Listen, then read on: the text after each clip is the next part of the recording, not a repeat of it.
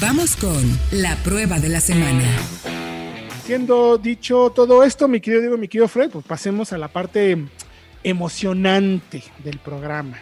Híjole. Mi querido Diego, ya manejamos el Toyota GR Yaris, el Yaris desarrollado por Gazoo Racing, que tengo que aclarar, o sea, un, un- un paréntesis grande.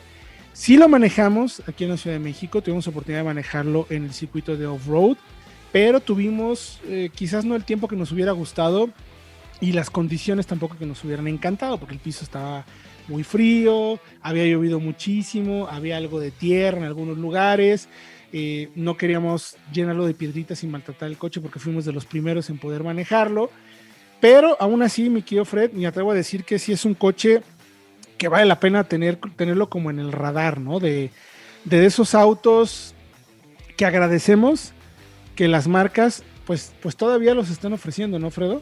Bueno, tener el radar sí, pero no tanto porque ya no hay. Bueno, sí, claro. O sea, pero un Bueno, coche especial, es un- un diferente, usadito de alguien, claro. refrescante en muchos sentidos. Un coche con una filosofía distinta. Me atrevo a decir Héctor y Diego, porque otros hot hatches, me parece, van más por el tema de números. ¿Cuál tiene los mejores números y punto? Y aquí no. Este GR Yaris va más, me parece, hacia una cuestión de disfrutar el manejo, sin importar si es de 0 a 100 en 7, en 6, en 5, si el cuarto de milla, disfrutar el manejo. Y eso lógicamente lo hacen con buenos números, pero no son los protagonistas.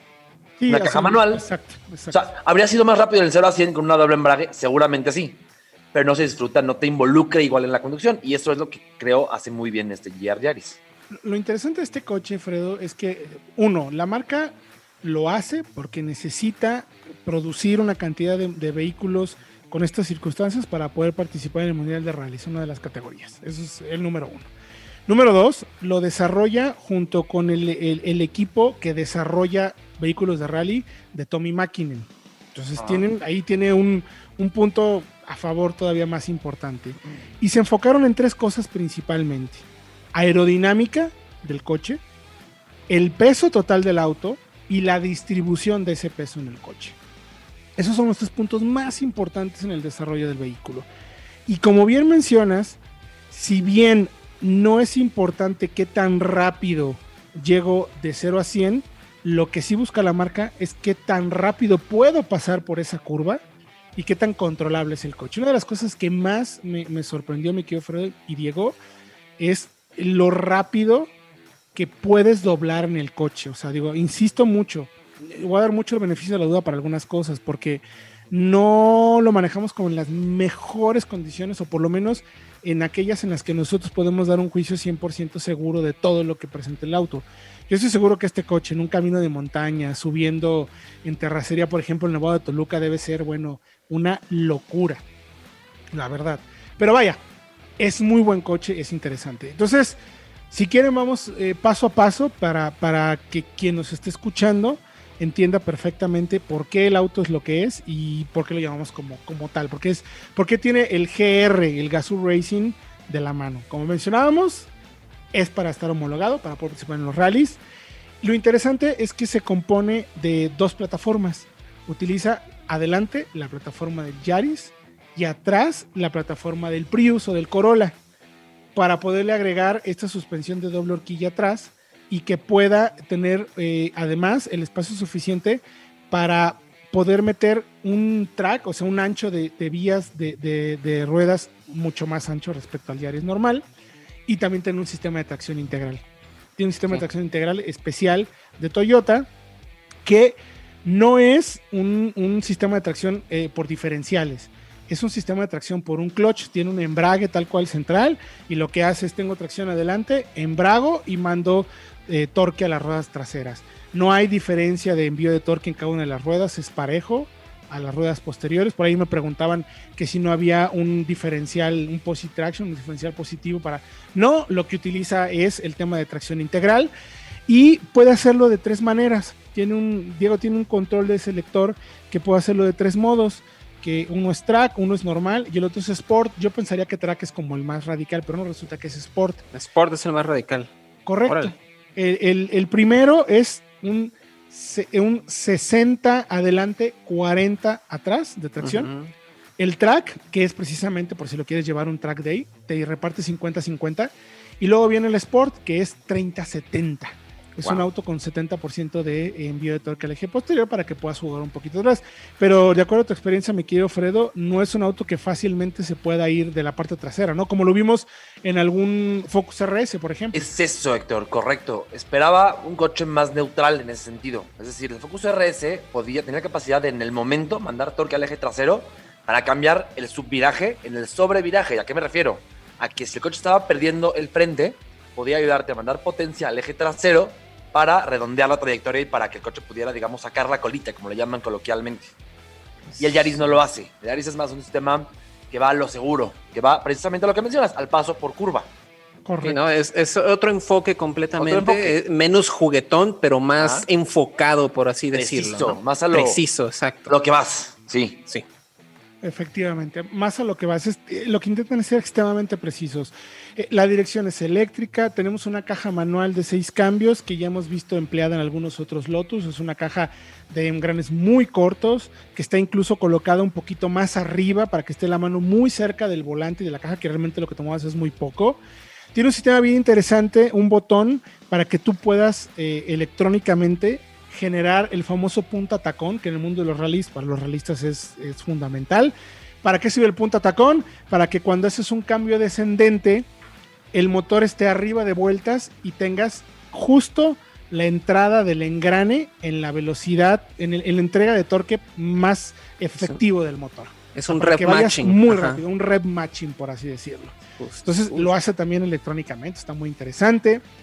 Eh, en tema de equipamiento, pues lo justo. Tiene incluso eh, mantenimiento de carril, alerta de colisión frontal, arranque por botón, climatizador, una pantallita ahí eh, normalita con un USB para conectar, que con Android Auto y Apple CarPlay, eh, un head-up display, luces de, LED y se acabó. O sea, asientos muy bonitos, muy buena calidad de materiales, muy bien terminados, cómodos, de bajo peso. Y hay, y hay unas cosas muy interesantes, mi querido Fred mi querido Diego, eh, para poderlo, eh, por, el, por el tema de la búsqueda de ese equilibrio de pesos. El motor lo colocaron respecto al Yaris 21 milímetros atrás del eje, o sea, más, más hacia adentro de la cabina. Y la batería echaron en la cajuela. Con eso la marca asegura tener un buen reparto de pesos y se utiliza fibra de carbono en el techo para hacerlo más ligero y cofres y puertas son de aluminio para reducir el peso al máximo. De ahí que el auto, con todas estas características que les decimos, pues cueste 800 mil pesos. Y solamente es uno de 300, ¿no? 700. 700, perdón. 699 mil. Bueno, a lo mejor así lo encuentran usado, ¿eh? Por 800. No tardan en aparecer. sí, no tardan. Exacto. Pero bueno, a mí lo que se me hace muy interesante es que, bueno, es el Yaris, pero es el Yaris europeo, no es el Yaris que tenemos aquí en México. Y aparte es una versión de tres puertas, de esos que ya no existen. Entonces eh, lo hace todavía más especial y todo este kit aerodinámico que tiene, creo que también aporta a esta sensación de que realmente es un coche de rally para calle, ¿no? Tiene un sonido espectacular, porque justo quería dejar para el último la cereza del pastel, mi querido Fredo. El motor. Eso, es tres cilindros, tres cilindros, 1.6 turbo de 257 caballos para nuestro país. En Europa son 261. La caja manual de 6. Pero lo más interesante es que es un motor eh, muy eficiente que es capaz de utilizar inyección directa e indirecta a demanda. Según esté requiriendo. Según le estés pidiendo, el sistema puede determinar si inyecta de manera directa el combustible o de manera indirecta para mejorar el desempeño, emisiones y consumo. O sea, una o sea, realmente la marca sí le echó ganitas y se oye muy, muy bien, porque además tiene un sistema que reproduce un sonido especial a través del equipo de sonido. Entonces, está interesante, vale mucho la pena. O sea, yo creo que sí es un coche que, insisto, en un camino de montañas va a andar durísimo y va a ser divertidísimo de manejar y que además pues es único en el mercado, Fredo. No existe realmente un rival de estas características en el mercado. Qué bueno que la marca lo trajo Esperemos que traigan más. Y si no, pues los que ya se hicieron dueños de este coche, créanme que ya vale más. Tiene una joya, exactamente. Eso, es verdad. O sea, el, auto va a incrementar su valor. Va a incrementar. No lo compras pensando en eso, pero Ahora, el único coche, Héctor, que me parece que ya no existe, ya no se vende, que podría ser similar por el enfoque de pureza es el Type R, el Civic. Correcto. ¿Y ya? Una, un one and only en ese sentido también con esas características, pero desafortunadamente pues ya tampoco existe en nuestro mercado. Lo que sí, los vamos a invitar a que vayan a soloautos.mx y a nuestro canal de YouTube en Solo Autos Vaya Autología para que puedan ver el video, este primer contacto y este primer acercamiento que tuvimos con el coche. Una prueba, le hicimos incluso test técnico, es el, uno de los pasos por el test técnico más rápidos que hemos tenido.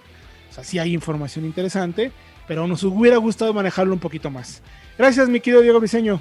Muchas gracias a ustedes y recuerden que los esperamos la siguiente semana aquí en Solo Autos Radio Vaya Autología. Correcto, gracias, mi querido Frechabot. Gracias a ustedes y recuerden que a partir de lunes estamos ya en soloautos.mx. Correcto, recuerden que el lunes estrenamos nueva página. Ustedes pueden seguir entrando como autología.com.mx, nada más que los van a redirigir a una nueva página de mm, contenido de noticias, más información, mejores contenidos, el podcast completamente presentado y todo lo que tienen que encontrar para tomar la mejor decisión de comprar en el sector campo. Gracias por acompañarnos próximo jueves 8 de la noche. Tienen una cita aquí con nosotros en Solo Autos Radio Vaya Autología.